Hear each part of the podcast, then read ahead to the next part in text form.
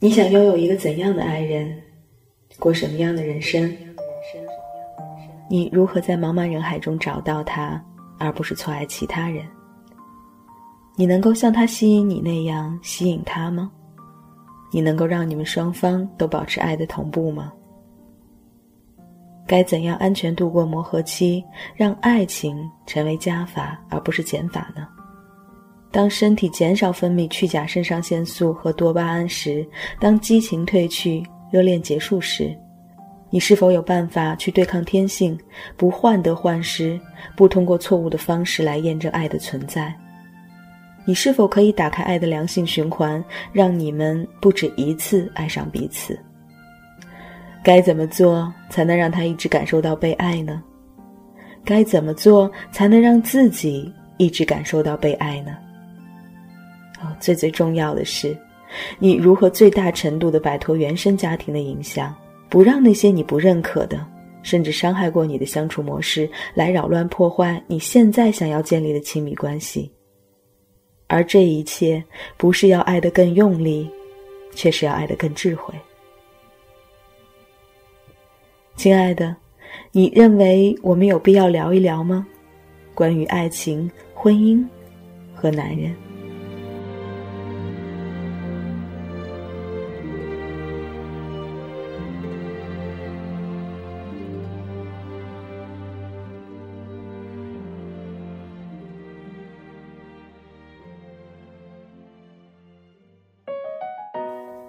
提高恋能，提高和异性相处的能力。嘿，大家好，我是微树洞恋能学院的爱情教练夏涵，很高兴在喜马拉雅和你相遇。希望以后这里就是你倾吐爱情心声、寻找情感答案的精神家园了。今天呢，要跟大家聊一聊，在和异性沟通的过程当中，怎么样通过制造话题黑洞来分分钟吸引他。我们高价值聊天的课程当中有提到过制造话题黑洞，这是从空城导师的一篇文章中受到的启发。虽然呢，他们是针对女性的职业 PUA，可是哈，我发现这种吸引方法加以变通，同样适合于女生对男生。面对陌生的对象，你是不是经常不知道如何选定话题开启热聊呢？是不是没聊几句？如果对方和你一样，你俩就直接宕机；如果对方是位高段位选手，你又经常无言应对呢？是不是每次被占了口头便宜、杀了价，或者对方从不履行承诺的时候，除了拉黑他就是拉黑他？是不是遇见男神又爱又怕，生怕一个不小心说错话吓退了对方？又怕自己说话太乏味，让对方失去兴趣，无法进阶关系，不会建立吸引，不知道怎么样引导对方主动发起联系和约会，从没有给别人留下过深刻的印象。拜托，大小姐，假如你总是以这种姿态进入关系，哪怕你再聊一万个人，再聊上一万年，遇到稍有手段的狐狸精。分分钟抢走男神，灭了你的灯。所以哈，首先你要明白，在早期关系里头，我们每个人呢都会表现出多偶的特质，这没什么大惊小怪的。你有备胎，你也可能成为别人的备胎；拿你当备胎的人，也可能是别人的备胎。关键呢，在这个大鱼吃小鱼的快节奏的婚恋市场里。你有没有稳、准、狠的把控力和吸引力，一下子迷倒你的男神，让其他骚贱浪们再无可乘之机呢？今天啊，我们就要隆重推出一款全新的撩汉大法——制造话题黑洞聊天法。帮你呢迅速升温关系，让对方不断掉进你的谈话框架，引导他为关系持续投资，并且时不时体会到因你而起的情绪高潮哦。怎么样？是不是已经开始兴奋的不要不要的了？别着急，听我慢慢的讲给你。我们都知道，关系初期的吸引呢，包括两大部分。展示面和话术，展示面呢就是你的头像、朋友圈的封面照片，以及各种分享呀、转载呀、实时的状况更新呀等等信息流，它们汇总在一起，构成了一个陌生人对你的最初看法。展示面是基础，不然哈，再牛逼的话术都在后方给不上力。那么话术呢，就是你谈话的内容、框架和态度。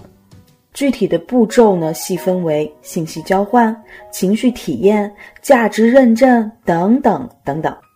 这里要 P.S. 一下，初见关系的话术呢，它的可复制性是极强的，你只需要多加练习，就能够在婚恋市场上，在一开始创造出横扫千军的力量。咱们今天说的制造话题黑洞，包含在话术中，一共呢分。以下四个步骤：第一，摸底；第二，试探；第三，下饵；第四，收网。我们先来讲讲第一步，摸底应该怎么样做。前几天呢，学员群里有疑问哈，他说：“老师，我遵循你的建议，注册了一些靠谱的婚恋交友网站，现在呢和好几个人都互加了微信，老师。”已经见过面的男生要电话号码给不给呀？我一听就蒙圈了。你确定你是我的学生吗？现在在收听节目的你，是不是也常常有类似的疑问呢？或者也像老师一样，总是回答这么令人无语的问题呢？我们和陌生人之所以是陌生人，都是源于对彼此信息的不了解，或者了解情况的不对等。所以呢？推进关系的第一步是要从互换信息开始的。互换信息呢，不是说让你在对方还没有发出明显的兴趣指标的时候，就竹筒倒豆子一样，巴拉巴拉巴拉巴拉，把自己祖宗十八代都报备清楚了。你家住哪儿片的哪儿区的哪条大街的哪个小区的哪栋楼的几号楼几单元？你在哪个公司的哪个部门的哪个小组混？你家有几套房子几辆车子什么牌子多钱存款？你爸妈叫啥？生日几月几号？等等。哎呦妈！就算你不遇到骗子，对方也可能会觉着自己遇到了一个二百五。细思极恐啊，姐妹们，你们懂的。当然了。也不至于饭都吃了，却还在犹豫要不要告诉人家电话号码。现在信息多开放啊！你随便出趟门、购个物、办个会员卡，你的手机号码就能分分钟被转手卖掉。难道你不给对方，你就不会再接到法院传票、话费拖欠等等的诈骗电话吗？所以啊，手机号码、住宅的大体位置。工作的所属行业、原生家庭的成员啊、童年的趣事啊，这些可复制性很强的信息呢，都是可以适当透露的。什么叫做可复制性很强呢？就是这种事情在你的身上和在其他的十个、二十个、一百个人身上，它出现的概率都是极高的，这叫做可复制性极强。所以啊，正确的做法有两点：一。是有选择性的提供信息，遇到不想回答的部分，沉默或者顾左右而言他。二，互换信息呢，是为了给双方的关系提供安全感，所以要保持信息量的基本对等。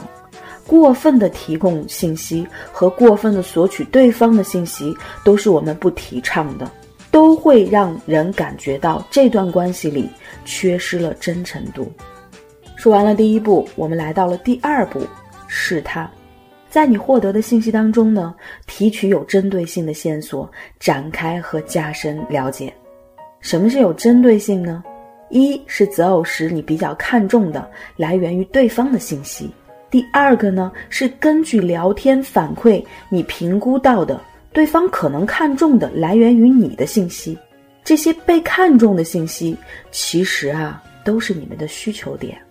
比方说，当聊天聊到社会大环境不好，房贵车贵，连空气都雾霾了的时候，如果对于房价，对方连续发来了好几条信息，要吐的槽点特别多，那这也许就是他的弱点，也是他的需求点。再比方说，聊到择偶要求的话题时，如果对方表示工作压力特别大，经常出差倒时差。偌大的房子和家具都成了摆设。好不容易回去，也都是冰锅冷灶的时候，这么多的吐槽，其实都指向了家没有人打理，家没味儿。那这也是他的需求点。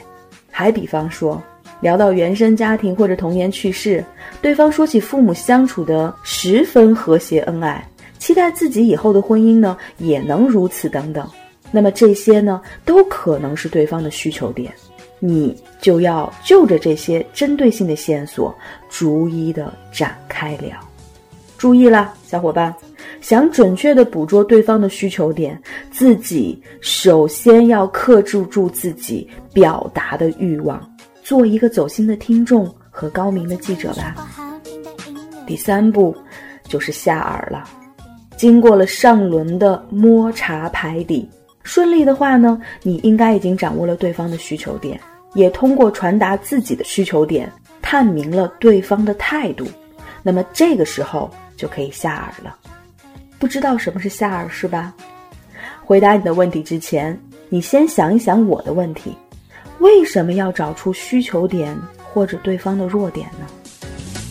安稳的情感模式，大都性情相似，需求互补。过去也提到过爱情中的两个维度，所以你看，亲爱的，对方的弱点或者需求点，往往也是你存在的价值和意义。在情绪上满足他，对，这个就是二。比方说，在这篇聊天记录里，男方问：“你在单位做哪方面工作？我有点好奇。”女方回答：“就坐办公室，下次过来可以到我办公室喝茶。”男方发了一个可爱的微笑的表情，接着问：“买房买车压力大吗？”女方爽快的回答：“有，而且蛮大，自己有点存款，二十万左右，但这个根本太少了，以后装修还要结婚，有时候想想都怕。”男方接着问。也不容易了。你是用工资存的吗？在这一篇聊天记录里，很明显对方的弱点是在经济上。如果这个时候两个女人摆在他的面前，A 女十分美丽，但只会花钱，不会持家，更不会赚钱；B 女呢，外形不如 A 女，但是性格好，又会持家，又能赚钱。你觉得？上面这篇聊天记录里的男人会选哪一个呢？可是假设此男是个不差钱但其貌不扬的主，那么 A 女和 B 女他又会选择哪一个呢？又有学员问了，老师，为什么是只在情绪上满足他呢？拜托，如果按照上述聊天记录的脉络。难不成对方的需求点是在经济上？那你就要真的承诺给对方一套房、一部车，还是帮对方每月还贷款呢？所以，下饵的精髓在于为而不恭，带入未来，暗示承诺。每句话先想一想对方说话的心理动机以及心理预期，话语、动机、预期往往是三件套。你必须先听明白对方说的，才能找到因果，然后给他期待的回答。比方说，当你跟对方说自己的脾气很直爽时，你在暗示什么呢？对于对方的回应，你的心里会有怎样的预期呢？你当然希望对方说：“没关系，宝贝儿，我就喜欢女孩子简单直率些。”不怕，我脾气好，以后都让着你。等等，这些呢都属于为而不恭，带入未来，暗示承诺，既没有说脾气大是优点，还给出了对未来关系的期许，让你格外憧憬。话没说透，又能暗示到位，高手。就算退一万步，对方最后不作为，你也没有脾气。因为其实并没有实质性的承诺和承诺约束，所以往往最后你也只能怪自己自作多情，好悲催哦。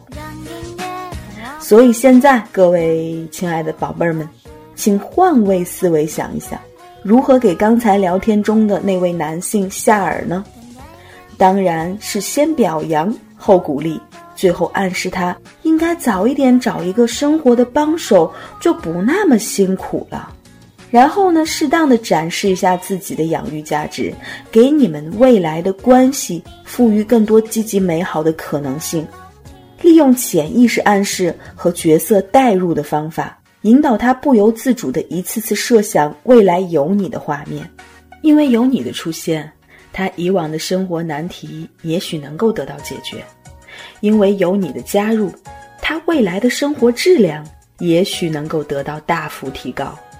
对于他越是有益处和帮助的未来画面，他就越愿意去憧憬，他就会憧憬的越美好。他就越愿意去一次又一次的设想，你知道吗，宝贝儿？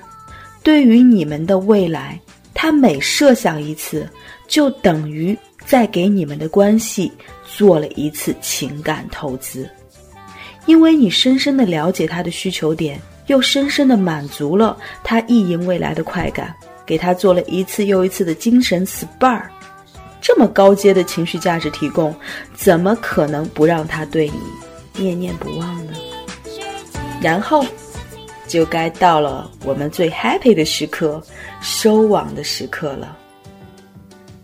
人们对于信手拈来的东西，从来都不会珍惜，尤其是男人，他们天生标配着亲子不确定性的疑问，所以即使一开始在他们眼里充满价值的姑娘。后期因为错误的相处方式，也会在关系中变得很被动。只有那些求之不得、辗转反侧、期望已久的收获，才会让男人们格外珍惜。所以了，经过上边的摸底、试探、下饵的环节之后，你已经充分的向对方展示了自己的综合伴侣价值了。这个时候收网。实际上呢，就是要用留白的方式，让对方在沟通结束之后对你产生好奇，甚至想念。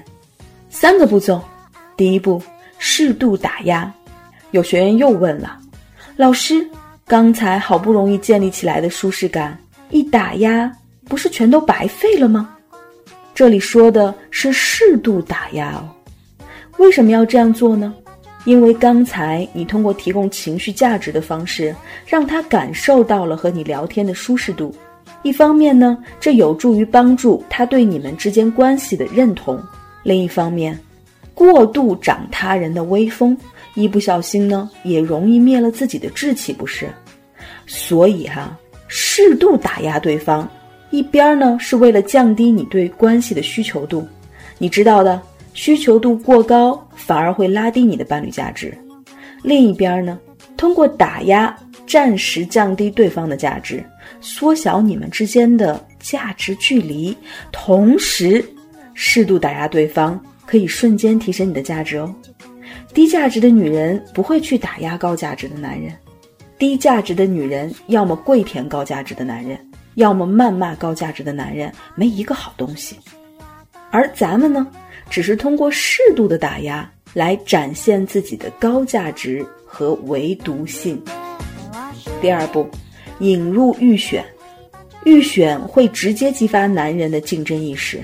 相信我，宝贝儿，优秀的男人都不会选择长时间单身并且没有什么追求者的女人。你的婚恋市场越充满竞争，那些男人呢就越想要摩拳擦掌，就越是兴奋的不得了。当你面前的这个男人知道还有其他男人对你感兴趣的时候，他就会对你产生好奇和占有欲。